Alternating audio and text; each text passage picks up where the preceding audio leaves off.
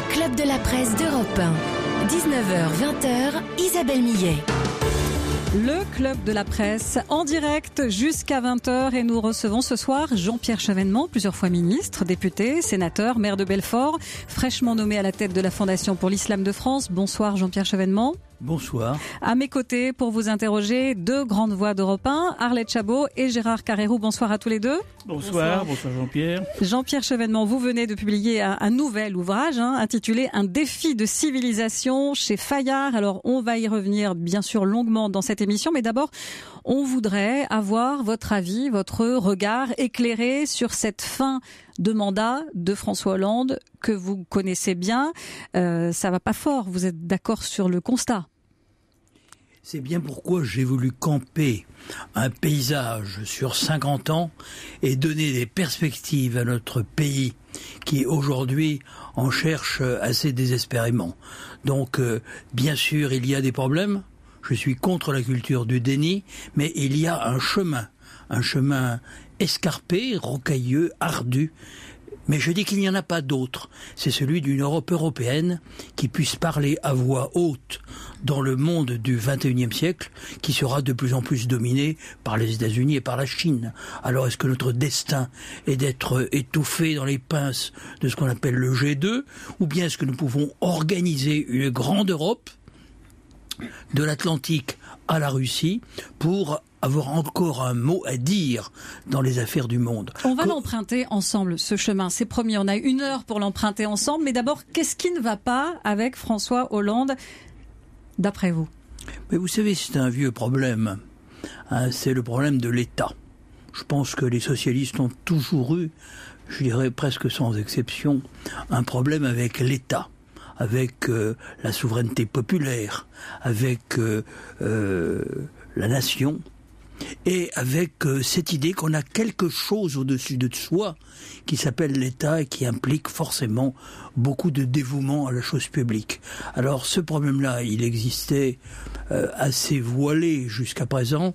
Maintenant, il apparaît.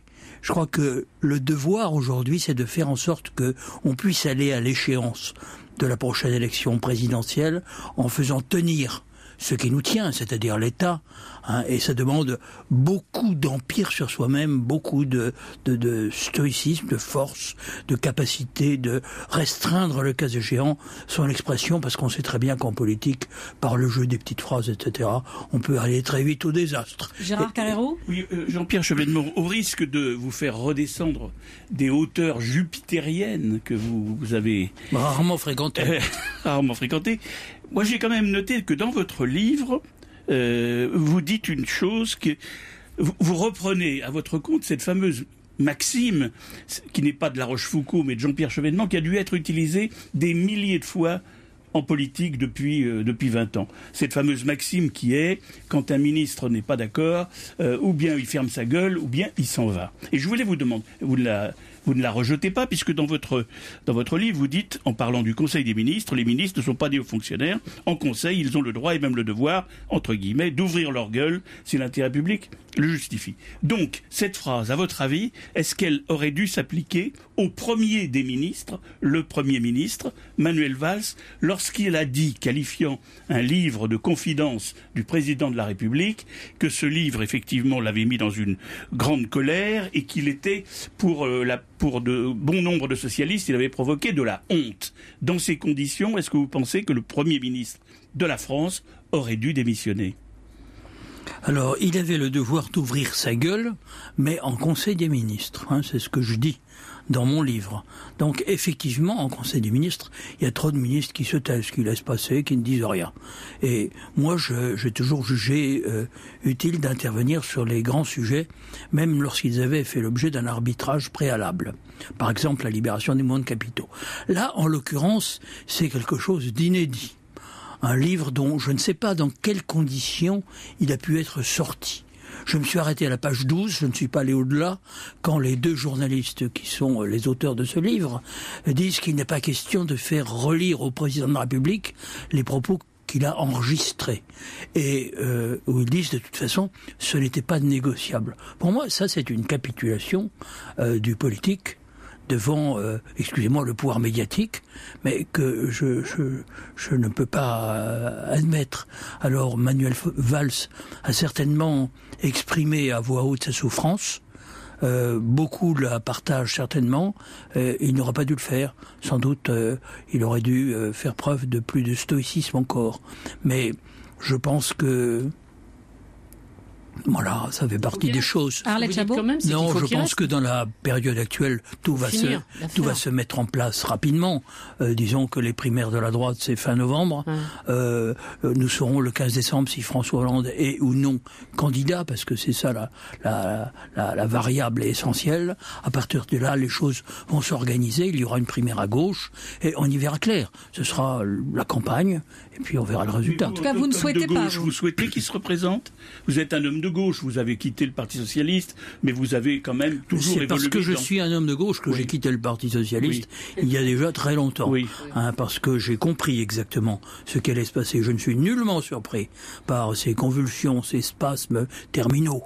Hein, disons que le Parti d'Épinay est mort depuis très longtemps, il ne s'en est pas vraiment encore aperçu. mais Oh, il est mort euh, dans les années 80-90, je dirais, entre euh, l'acte unique c'est-à-dire la dérégulation généralisée, et puis la monnaie unique. Ça, c'était des choix euh, cardinaux, erronés, dont on voit aujourd'hui les conséquences.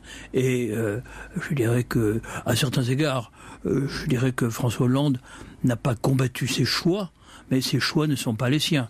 Ce que vous dites, c'est que François Mitterrand a tué lui-même le parti qu'il avait créé. C'est ça. il a toujours dit qu'après lui, il n'y aura plus de grand président hein, et que le Parti socialiste gérerait l'Europe, mm. puisque l'avenir c'était l'Europe. Mais c'était plus compliqué que ça, parce que la France, elle existe toujours, y compris dans l'Europe, et même si on veut que l'Europe ait un sens, il faut que la France soit forte. Donc je pense qu'il y a eu une petite erreur d'analyse. Il y, a, hein il y, a, eu un problème d'incarnation de la fonction présidentielle, vous diriez, comme certains. Vous, vous, citez le général de Gaulle dans, dans, votre livre en rappelant la formule du général sur le président homme de la nation. Donc, au fond, euh, François Hollande n'incarne pas la fonction présidentielle. il n'est pas l'homme de la nation j'ai eu au cours d'une conversation privée avec François Hollande l'occasion de lui dire que le président de la République devait euh, transcender son appartenance politique, être l'homme de la nation, et que c'est ce que les Français attendaient de lui. Donc, euh, euh, mon point de vue, il est, il est bien connu. Maintenant, euh, François Hollande a pensé qu'il pouvait modeler les institutions sur lui-même. C'est une erreur. Mais je, la situation, vous lui avez dit quoi? Vous lui avez dit, à, à, mon avis, vous devriez, euh, vous ne devriez pas vous représenter ou vous ne vous, vous, êtes euh, pas engagé. Le problème ne se posait pas à l'époque. Mais qu'est-ce que vous en pensez alors? Et si François Hollande me demandait un conseil, je le lui donnerais. Oui, mais, je le lui donnerais en particulier. Voilà. en dehors, la différence du conseil. entre moi et, d'autres, c'est qu'il y a des choses que je garde pour moi. Mais en tant hein. qu'homme politique ce soir, euh, vous avez sans doute un avis quand même sur, pour la gauche, est-ce que ce serait, à votre avis, une bonne chose ou une mauvaise chose qu'il se représente? C'est quelque chose que euh, François Hollande doit examiner. Je pense qu'il doit être capable de penser euh, à un autre scénario que celui de sa représentation. Hein, il peut quand même penser qu'il n'est pas déshonorant pour un président de la République de ne faire qu'un seul mandat. Même M. Juppé dit qu'il n'en fera pas deux. Donc euh, François Hollande pourrait euh, en quelque sorte dire qu'il a fait ce qu'il croyait bon pour le pays. Parce que je ne le suspecte pas d'être euh, en quelque sorte insincère. Non, il a fait ce qu'il croyait être bon mais qui ne s'est pas révélé toujours très heureux. Bon, peut-être que avec le recul du temps, on en jugera autrement. Alors il aurait certainement euh, cette hypothèse à examiner euh, euh, dans son fort intérieur. A Maintenant, question morale, pardon, pour un président de la République sortant de venir défendre son bilan devant les Français, de s'expliquer devant les Français non non, non Il doit s'expliquer en disant, par exemple, je ne serai pas candidat et voilà pourquoi je ne suis pas candidat. Il peut expliquer pourquoi il ne le serait pas. Pourquoi ça C'est la meilleure chose à faire. Ça n'aurait rien de déshonorant. Je ne dis pas que c'est la meilleure chose à faire. Je dis que c'est un choix qui lui appartient. Il ne m'a pas demandé mon avis. Je ne le donne pas publiquement. Mais vous pouvez évidemment euh, considérer que ma ligne politique est assez claire pour qu'on n'ait pas besoin. On a euh, deviner quand même que vous conseillez plutôt. je fais tout à fait confiance à votre intuition, euh, Gérard.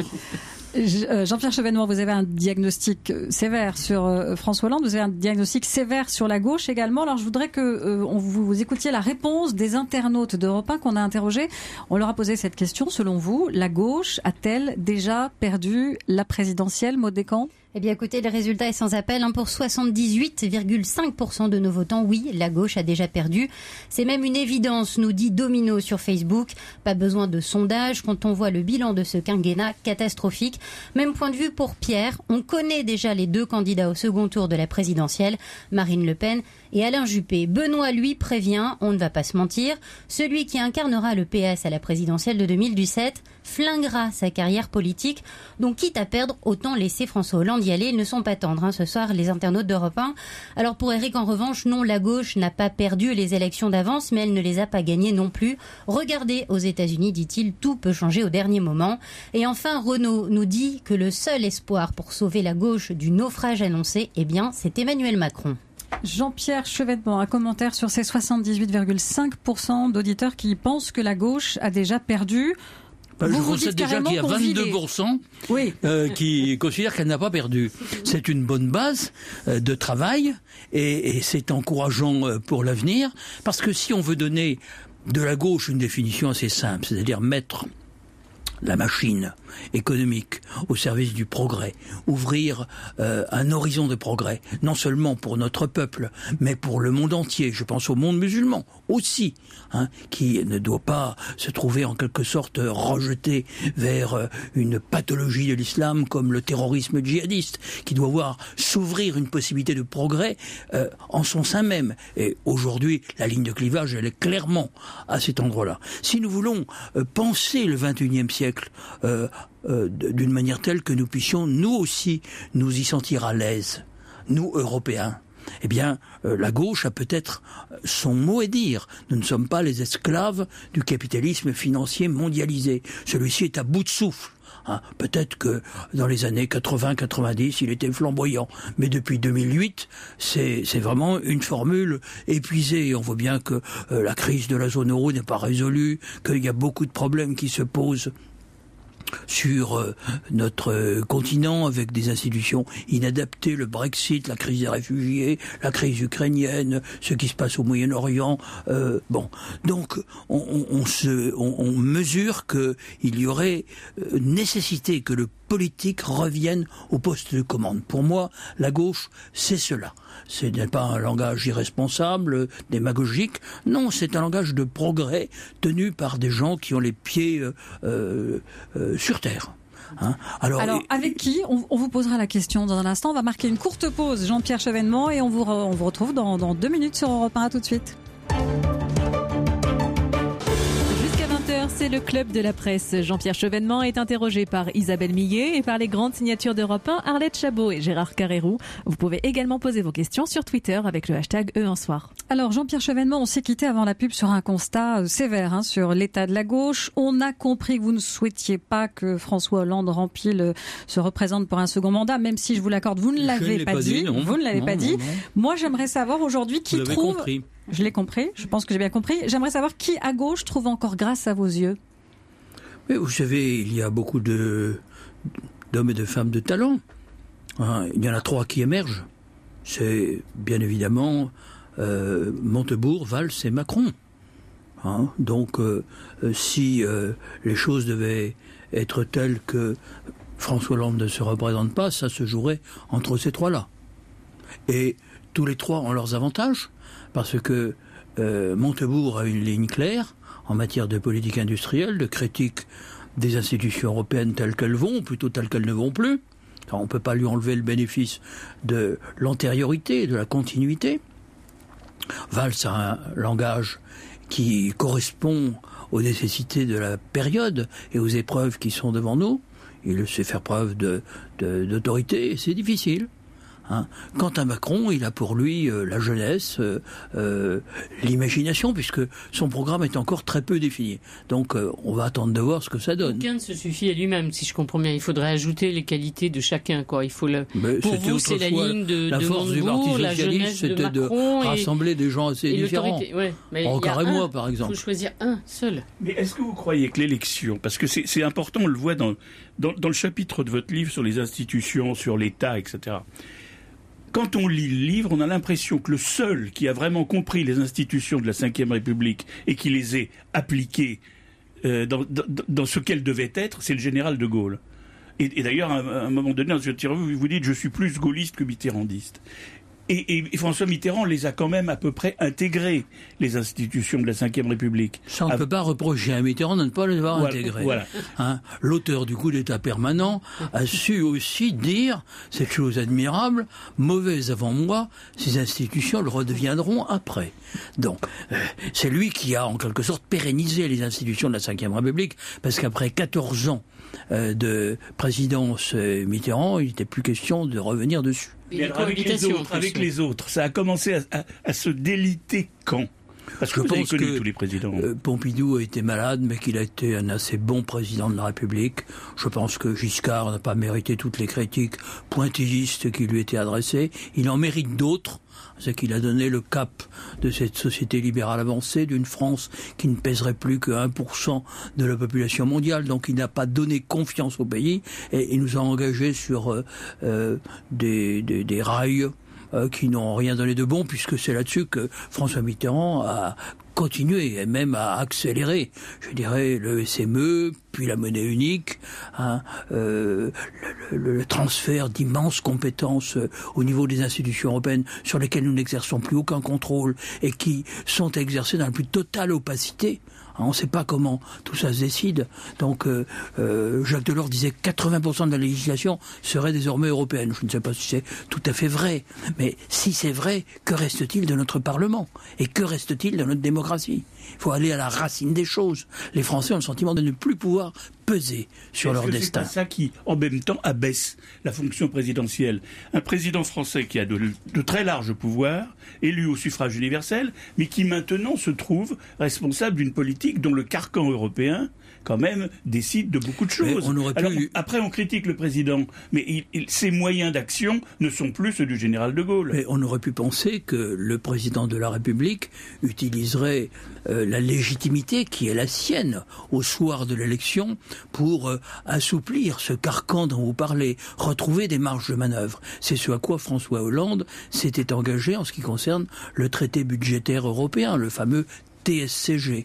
Bon, euh, alors euh, je laisse euh, s'expliquer sur ce sujet, je ne veux pas le faire à sa place, mais il ne l'a pas fait en réalité.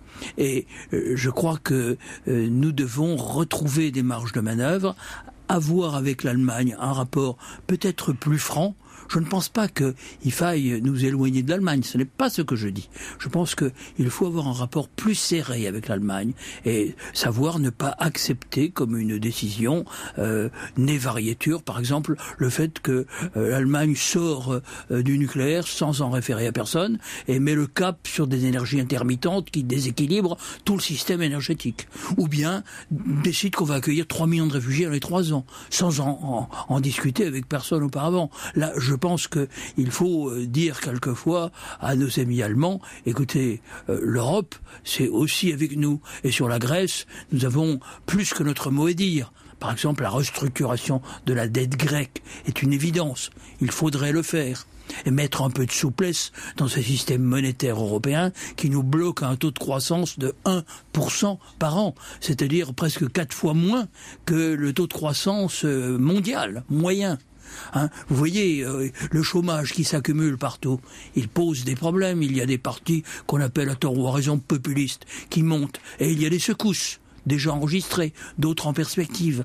Donc tout cela n'est pas vu d'assez haut et on penserait que le président de la République élu au suffrage universel aurait la capacité d'une réorientation euh, de l'Europe. Ça supposerait évidemment que la France n'ait pas laissé se dégrader sa situation comme elle l'a fait par rapport à celle de l'Allemagne depuis une vingtaine d'années. Dans laquelle, au fond, aucun président, parce qu'on entend déjà les candidats à l'élection présidentielle dire, notamment ah, à droite, ils iront tout de suite à Berlin. Le lendemain de leur élection, ils vont à Berlin. Oui, mais la France a d'autres. Chaque fois, on dit. La France a d'autres atouts. La France a d'autres atouts et puis surtout, elle a une certaine idée euh, qu'elle doit se faire d'elle-même ne doit pas s'excuser euh, à chaque pas qu'elle fait, ne pas faire euh, constamment acte de repentance. La France est un grand pays qui vient de loin dans l'histoire, qui a son mot à dire en Europe. C'est un pays central en Europe. C'est le pays qui a pris l'initiative de la construction européenne. L'Allemagne devrait pouvoir nous dire merci quand même, parce qu'on contribue à sa réunification. Elle ne se serait pas faite s'il n'y avait pas eu le cadre européen. Donc, et d'autres pays européens ont pu rattraper leur retard. C'est grâce à l'Europe. Et c'est un peu grâce à la France. Donc la France aujourd'hui pourrait quand même dire, écoutez, ça ne va plus, nous ne pouvons pas accepter 3 millions et demi de chômeurs et même un peu plus, hein, euh, et regardez ce qui se passe euh, en Espagne ou ailleurs, où le chômage frappe euh, 25% de la population, 40% des jeunes, ça n'est pas possible de continuer comme ça. Et on se ferait entendre des Allemands, parce qu'il y a beaucoup d'Allemands qui pensent cela aussi. Hein, il ne faut pas croire que l'Allemagne, elle est figée sur la position de son gouvernement. Son gouvernement est un gouvernement de coalition. Il y a des socialistes à l'intérieur de la CDU, CSU, il y a aussi des voix différentes. Hein, tout le monde ne pense pas comme M. Schäuble. Donc il faut quelqu'un qui parle haut et fort. C'est ça en fait que vous décrivez.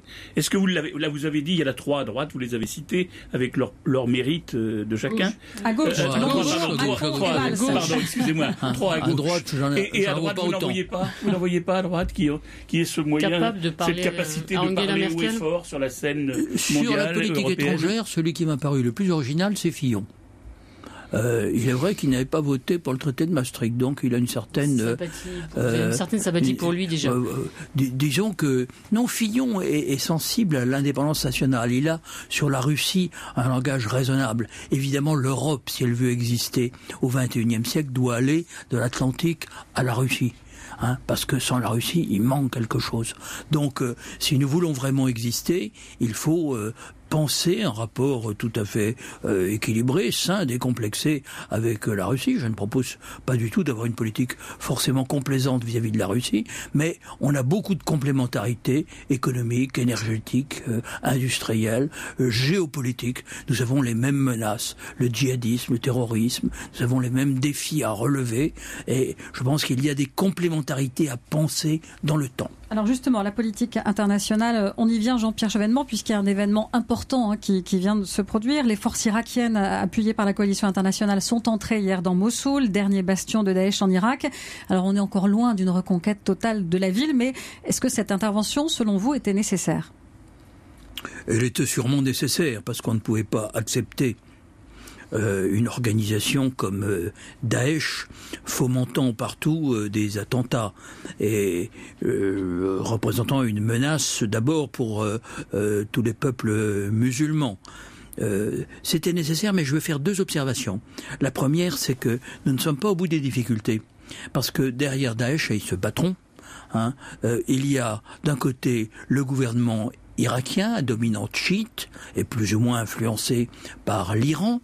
Il y a euh, les Peshmerga kurdes, avec un Kurdistan qui, au fond, souhaite l'indépendance, ce qui serait une menace d'ailleurs pour la Turquie. Et il y a les sunnites, qui ont été abandonnés en race campagne euh, au profit de Al-Qaïda d'abord, puis de Daesh, quand euh, l'État irakien a été détruit à la suite des deux guerres du Golfe. Ces deux guerres du Golfe ont eu des effets ravageurs et le terrorisme aujourd'hui, c'est le produit de ces initiatives profondément déstabilisatrices. Donc, euh, nous avons des gens qui vont rivaliser pour savoir euh, qui va maîtriser Mossoul, parce que Mossoul est une ville en principe sunnite, mais revendiquée par les Kurdes du Kurdistan irakien, avec un œil de la Turquie qui a une politique qu'on qualifie de néo-ottomaniste, c'est-à-dire qui voudrait être le fédérateur de tous les sunnites. Et puis il y a l'Iran qui considère qu'elle doit avoir un couloir jusqu'à la Méditerranée, à travers l'Irak qu'elle hégémonise aujourd'hui, la Syrie qui est son allié de toujours, et le Donc conflit d'ambition dont Daesh peut tirer parti. Euh, donc euh, ce n'est pas encore tout à fait réglé.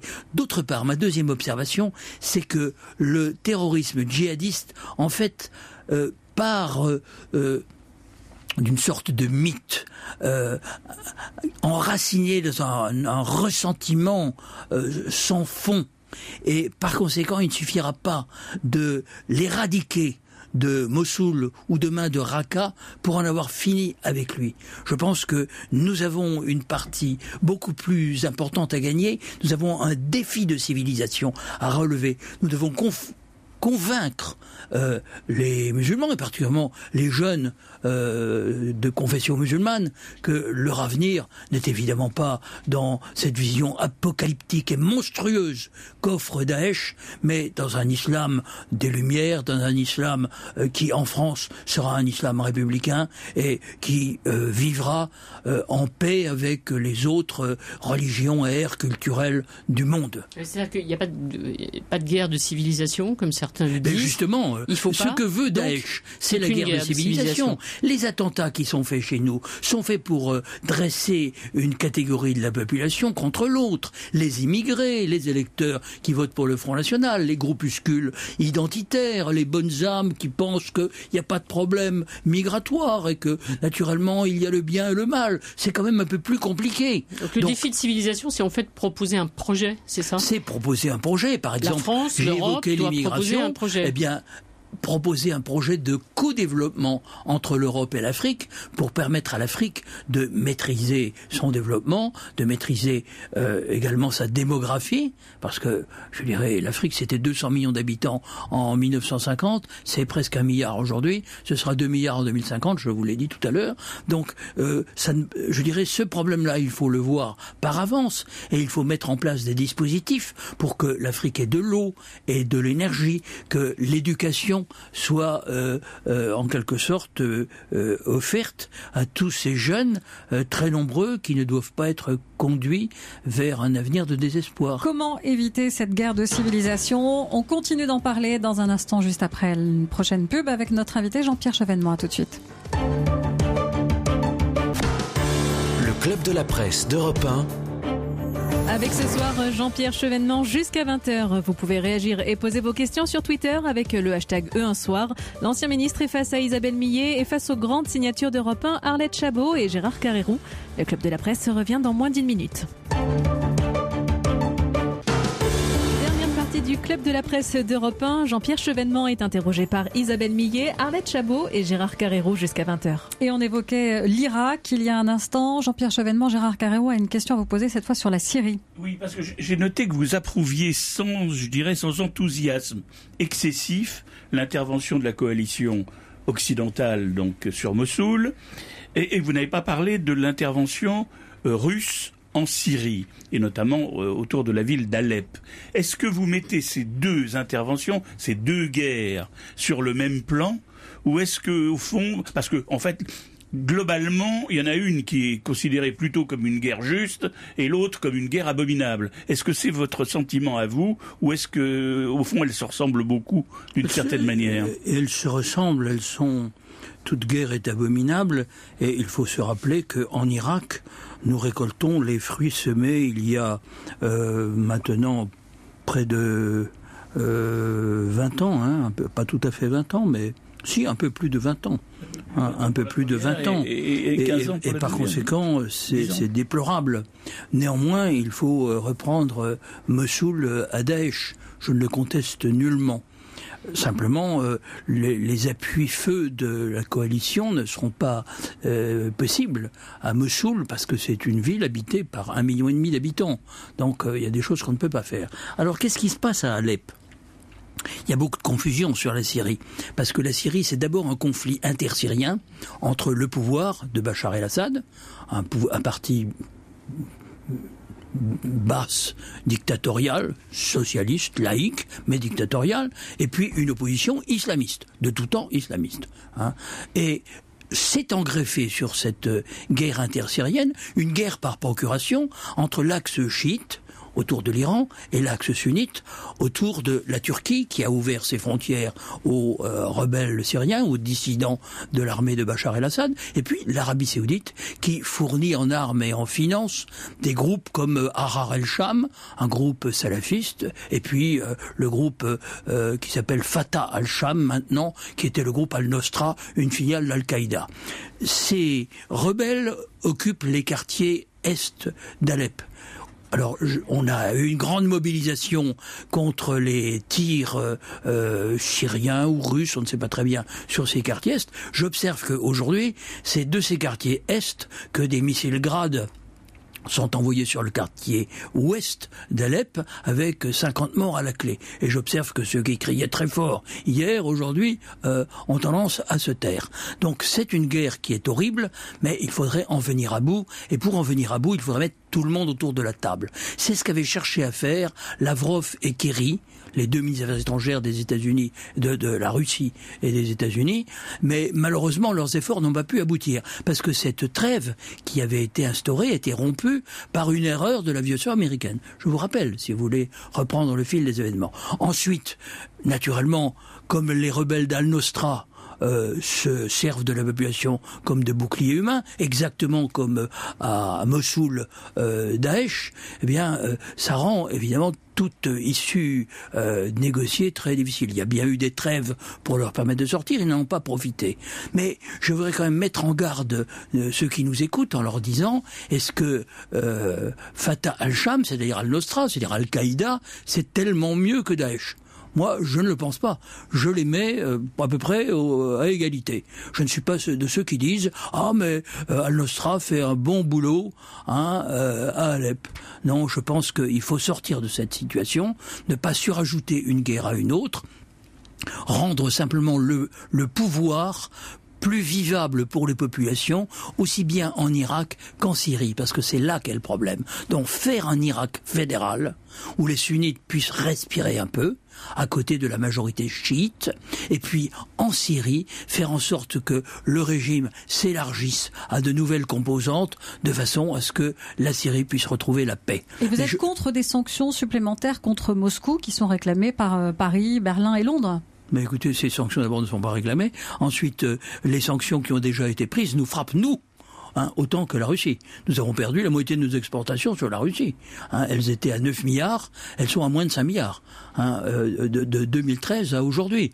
Et euh, je dirais que ces, ces, sanctions avaient une raison d'être, c'était la crise ukrainienne. À partir du moment où c'est l'Ukraine qui bloque l'application des accords de Minsk en refusant de modifier sa constitution et sa loi pour qu'il puisse y avoir des élections libres dans le Donbass, moi, je ne vois pas l'intérêt de maintenir ces sanctions. Très franchement, je crois qu'il euh, est temps de dire euh, les choses telles qu'elles sont, de ne pas euh, subir toujours la loi du mensonge triomphant, comme disait Jaurès. On dit beaucoup de choses fausses sur la Syrie ou sur l'Ukraine. Je crois qu'il serait temps qu'il y ait un petit peu plus de, de, déontologie et d'esprit de, vérité. Alors, si on revient au, au, défi de civilisation, au projet qu'il faut proposer, notamment à ces jeunes, ça nous amène à l'islam, puisque vous allez présider une fondation euh, bientôt.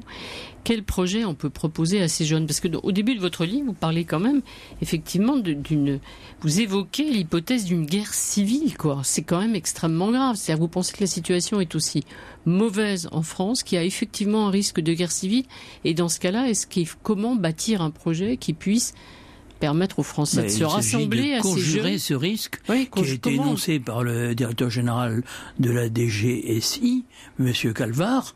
Et il a des renseignements et des informations que je n'ai pas forcément, mais je peux comprendre le mécanisme qui peut conduire un certain nombre de groupes extrémistes à exploiter une situation pour faire dégénérer les choses. J'ai vécu d'autres événements, d'autres époques. J'ai vu comment on pouvait passer d'une situation calme, stable en apparence, à une situation de guerre Vous savez, les, guerres civiles, les guerres de religion, ça peut durer 30 ans, 40 ans, etc.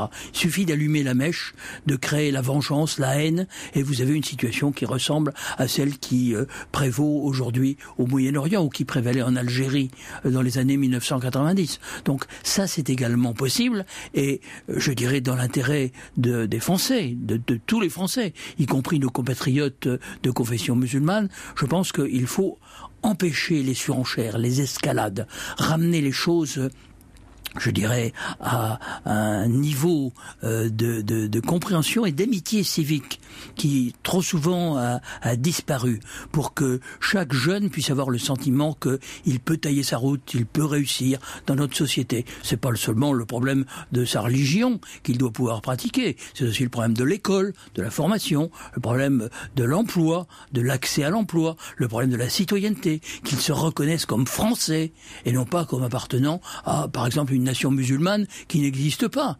Hein. C'est ce que leur disent les prédicateurs euh, salafistes, les prêcheurs de haine, hein, qui veulent les dresser contre la France. Et il faut comprendre c'est ce ressentiment euh, qui, qui est quand même qui a des causes, mais qui sont souvent très injustes, parce que la France a pris des positions courageuses sur les territoires palestiniens, par exemple, hein, ou bien Jacques Chirac a pris une position courageuse contre la deuxième guerre du Golfe. Hein. Alors la France n'a pas pris que des positions courageuses. Mais quand je crois qu'on a une question euh, concrète d'un auditeur d'Europe 1. Parce que vous parlez de la Fondation sur l'islam, on a Eric qui nous demande concrètement que pensez-vous changer avec votre fondation?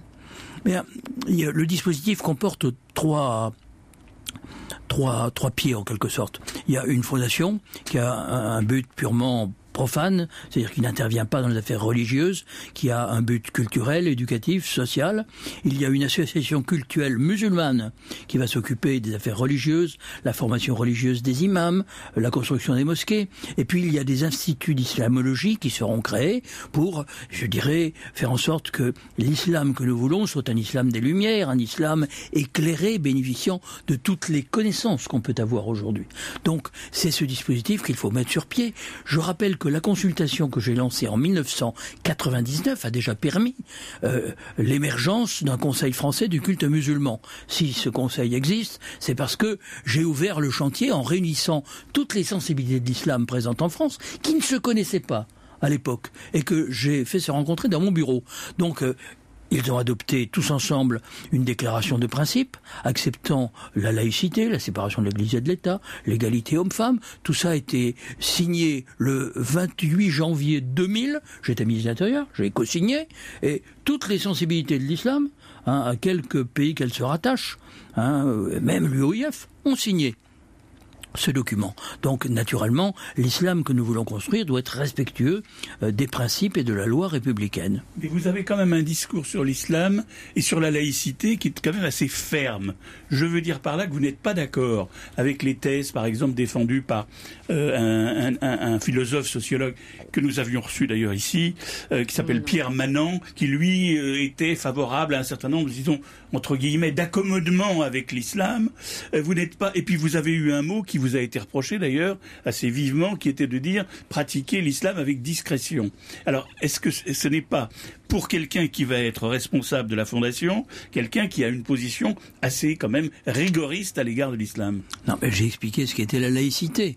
C'est euh, la, théorie d'un espace commun à tous les citoyens où ils doivent s'exprimer pour euh, euh, définir l'intérêt général, mais à la lumière d'arguments raisonnés et pas en, en faisant profession de la révélation qui leur est propre, de leur dogme particulier, parce que ça, ça peut conduire aux guerres de religion. Donc effectivement, il y a un conseil de discrétion que je réitère, non pas seulement à l'égard des musulmans, mais à l'égard de toutes les confessions, y compris Monsieur Pierre Manon qui se rattache à la sensibilité catholique, ce qui est pleinement son droit et qui voudrait donner des droits aux musulmans pour que les catholiques puissent en avoir aussi. Mais si on voit pas beaucoup de soutanes dans la rue, ça tient quand même surtout à la crise des vocations. C'est ce que je voudrais faire observer à Monsieur Manon.